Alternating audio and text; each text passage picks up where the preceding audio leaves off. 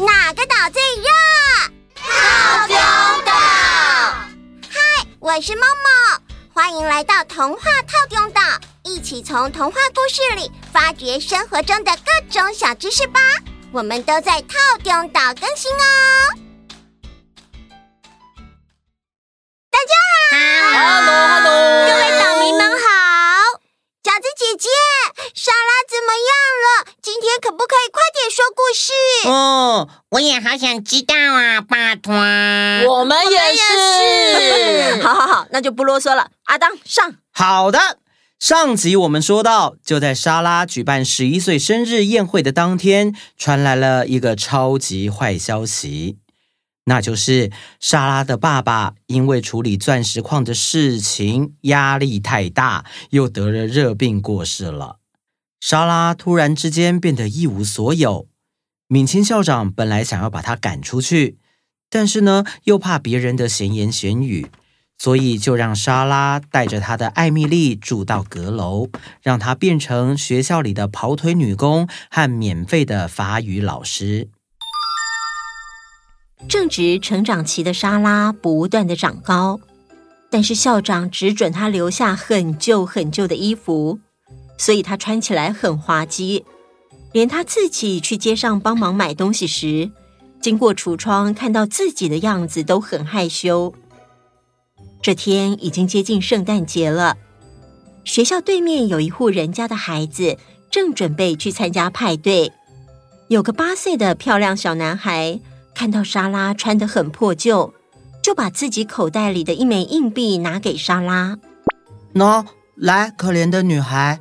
跟你，莎拉被吓了一跳，她瞬间脸红到不行的说：“啊啊，不用，谢谢你，但是我不能收。哟，你一定要拿，可怜的女孩。”莎拉觉得自己似乎不该拒绝他，于是她说：“谢谢你，你是个非常善良又仁慈的孩子，谢谢你。”男孩上了马车离开后，莎拉感到呼吸急促，眼睛里闪着泪光。原来，原来我看起来就像乞丐一样。但是在另外一边，马车上，孩子们开始兴奋的讨论起来。我很确定，刚刚那个女孩不是乞丐。可是他看起来很可怜啊，但是他没有跟你讨钱呐，我很担心他会对你生气呢。他没有生气，他还说我是个非常善良又仁慈的孩子。喏，你看，乞丐绝对不会说这种话。我觉得他有可能是女子学院里的女工，感觉他可能没有家人，而且可能是孤儿。最后。这些孩子还帮莎拉取名为“不是乞丐的女孩”。这是莎拉很崩溃的一天，她整天被人叫来叫去，最后还因为不是她的错而被罚不能吃晚餐。她又饿又累，在白天又被看作是乞丐。深夜回到阁楼时，她看到艾米丽坐在椅子上，冷漠地看着她。莎拉难过的把艾米丽摔到地上。你就只是个木头娃娃，你没有心，没有感情，你根本听不懂我说的。莎拉从来没有这样发泄过情绪，她对自己的举动感到很讶异。没多久，莎拉抬起头，她抱起了艾米丽，对她说。对不起，艾米丽，你没办法让自己不是洋娃娃啊。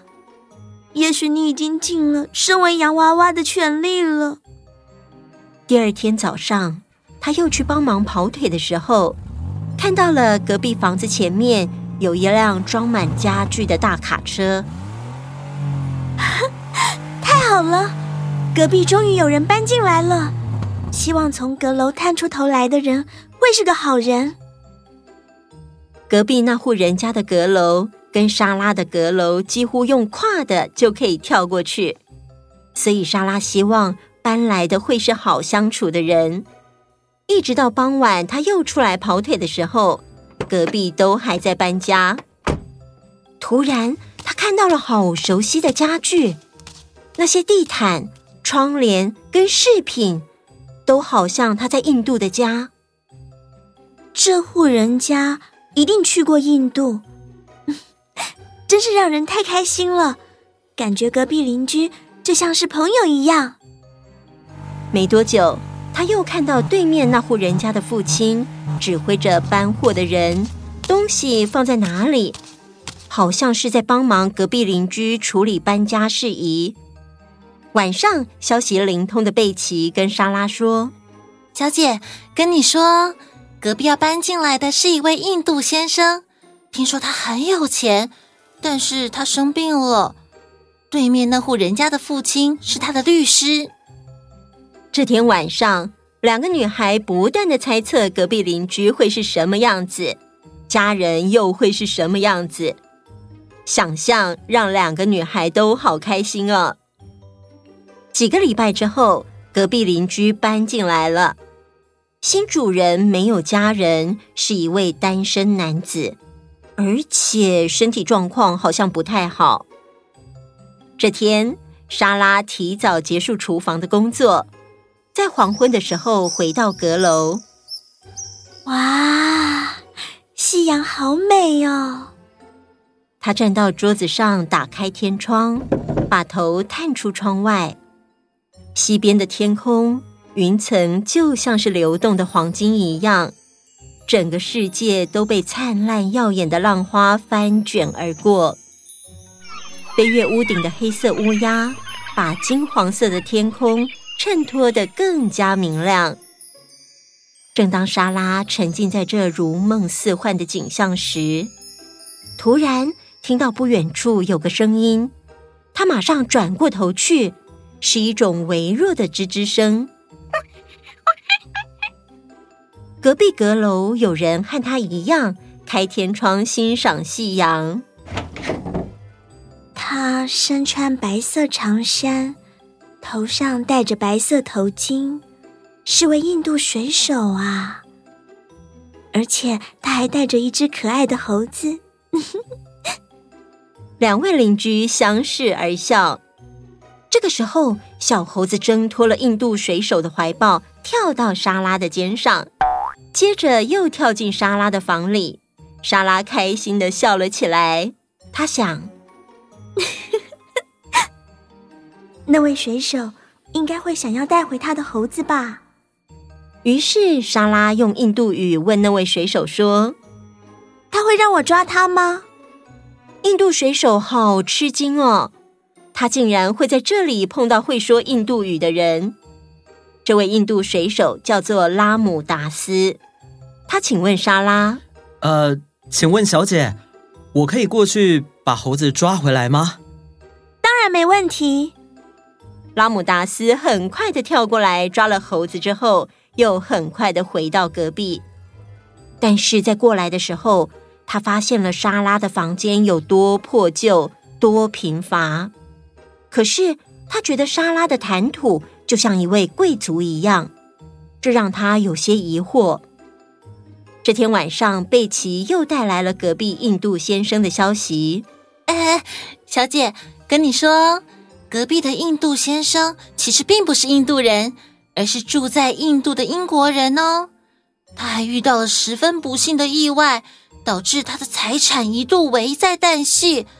他当时以为自己什么都没了，所以就生病了。但谁知道，没多久他的运气又突然好了起来，所有的财产又回来了。听说他遇到的意外啊，和矿坑有关哦。他的遭遇就跟我爸爸一样，还跟我爸爸一样生病了，但还好他还活着。隔壁邻居叫做凯瑞斯夫，他很喜欢学校对面那户人家的孩子，孩子们也很常去拜访凯瑞斯夫先生。有一天，他们聊到了不是乞丐的女孩的故事，他对这个故事很感兴趣。而且又听拉姆达斯说过，莎拉的房间有多么冷清。他望着壁炉里的火，思考着说：“拉姆达斯，你想，我一直在寻找的那个小女孩，会不会也像隔壁那个小女孩一样，过着那么辛苦的生活呢？”我的主人，您确定您之前找的方向是正确的吗？哎呀，嗯，我什么都不确定。我从来没有见过那个孩子。虽然我和拉尔斐克鲁情同手足，但是我们很少谈到采矿以外的事。我只知道，他把孩子送到欧洲某个国家的学校去了，其他的就什么都不知道了。我的主人，那您怎么会想去法国找呢？因为他的母亲是法国人。所以我才会去法国找啊！哎呀，我的主人，别痛苦了，我们慢慢来，一定会找到的。在寻找那位小女孩的同时，凯瑞斯夫先生也想出了一个特别的计划。这天是今年冬天英国最冷的一天。莎拉又不知道第几次被派出去跑腿了，她觉得她的身体已经冻僵，而且还好饿。校长一直在找她的麻烦，罚他在这么冷的天气里还不能吃午餐和晚餐。走在路上的他只能让自己不要昏倒。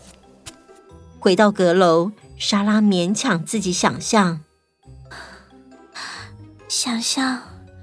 壁炉前有一张舒适的椅子，想象椅子旁边有一张小桌子，桌子上面放着热腾腾的晚餐。想象有一张美丽而柔软的床，上面有羊毛毯和蓬松的大枕头。他终于让自己睡着，让自己不再肚子饿了。不知道睡了多久，但是刚醒过来的时候，他觉得好温暖，好舒适哦。他觉得自己一定还在梦中。哇，好舒服哦！我不想起床。但是壁炉里发出了噼啪声，让他瞬间清醒。但是眼前看到的景象。让他觉得，哦，原来我还没醒啊！他在睡前的想象，现在全部都在他眼前出现。他捏了捏自己的脸，嗯，啊，好痛！啊，没有消失，这一切都是真的，我不是做梦。他马上跑到隔壁去叫醒贝奇，贝奇跟着他回到房间，惊喜地看着。哦，怎么可能？这是真的吗？是真的，是真的，我刚刚确认过了。两个女孩开心地把一桌子的食物全部都吃个精光，享受着温暖的炉火。两个人都既温暖又满足。第二天，第三天，每天两个女孩回到阁楼，都会发现有新的食物和新的家具在莎拉的房间出现。莎拉和贝奇都不想知道这到底是怎么回事，只想说这一切都是有一位大好人所施展的魔法，而且这位大好人在几天之后。还为莎拉送来满是高级衣物的包裹，这让校长感到很吃惊。难道莎拉有一个很有钱的亲戚，发现她在这里的生活吗？嗯，莎拉，从今天开始你不用再工作了，回来教室上课吧。所有孩子都觉得莎拉可能真的是一位公主。她就要回归公主的生活了。有一天晚上，在莎拉和贝奇享用那热腾腾的晚餐时，突然听到天窗响起了一个小小的声响。莎拉微笑着说：“看来我们有客人了。”是那只小猴子。调皮的小猴子跑来莎拉的阁楼房间里，莎拉收留他一晚，准备第二天就送还给隔壁的凯瑞斯夫先生，顺便去正式的拜访一下。第二天，莎拉带着小猴子去拜访了一直很想认识的邻居。莎拉走进客厅里，“您好，凯瑞斯夫先生。”您的小猴子昨天跑到我房间去了，但因为时间太晚，外面也太冷，所以我就留了它一晚。哦，哈哈，谢谢你，你考虑的很周到。我应该把它交给印度水手吗？哦，你怎么知道拉姆达斯是印度水手？我知道啊，因为我是在印度出生的。凯瑞斯夫先生听了，猛然坐直了身体，很吃惊地说：“你是在印度出生的？快，快过来！”莎拉虽然觉得疑惑，但还是走过去，把手放在凯瑞斯夫先生的手上。“你住在隔壁吗？”“嗯，是的，我住在女子学院里。”“但你并不是学校里的学生吧？”我不太确定我是什么身份。为什么呢？一开始我是学生，是个特权寄宿生，但是现在……现在怎么了？现在我睡在阁楼里，就在厨房女工旁边。我每天要帮厨师跑腿，做任何他要我做的事，还要教幼小的孩子们法语。孩子。你说一开始是什么意思啊？我爸爸一开始带我来的时候啊。那你爸爸现在在哪里？他过世了，他把钱赔光了，没有留下遗产给我。现在没有人照顾我，也没有人付钱给校长。我的天哪！所以你就被送到阁楼做小苦工，是吗？是的。你父亲叫什么名字啊？他叫拉尔斐克鲁。我，我的天哪！你就是那个孩子。嗯，哪个孩子？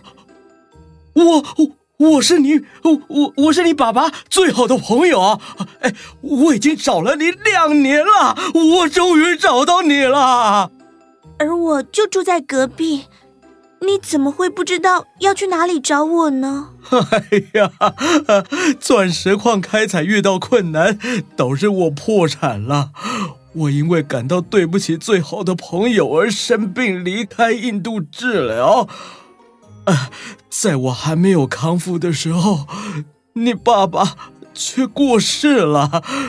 我得知这个消息后，又生了更重的病。等我好转之后，奇迹似的，我的财产又回来了。我一直想找你，但是以为你在巴黎，所以找错了方向。哎呀，害你受了那么多苦，真是对不起啊！是吗？原来是这样。这个时候，拉姆达斯说：“小姐，你的阁楼房间就是凯瑞斯夫先生改造的。”什么？原来是你，是你在我最需要的时候，不问我是谁就帮助我吗？好，好的，我相信你了。啊，谢谢你，孩子，谢谢你。莎拉再也没有回去敏清女子学院，她就在凯瑞斯夫先生家住了下来，而且。还把贝奇接过来了，从此以后就过着自由自在的生活啦。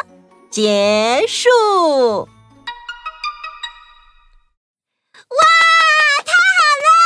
莎拉终于找回自己的生活了。嗯，真是众里寻他千百度，蓦然回首，那人却在灯火阑珊处啊！哇，好好听的词哦，这是出自宋代词人辛弃疾的《青玉案》一词。嗯，是什么意思呢？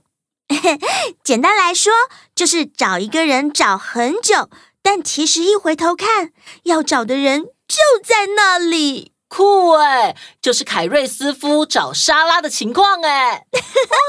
对啊，嗯，真的很谢谢美秀姐姐登岛来陪我们一起听小公主这个故事。不用客气，不用客气，我也觉得非常荣幸。呜呼！哦耶！谢谢美秀姐姐，不客气。我们今天的故事就到这里喽，那我们下次见，拜拜。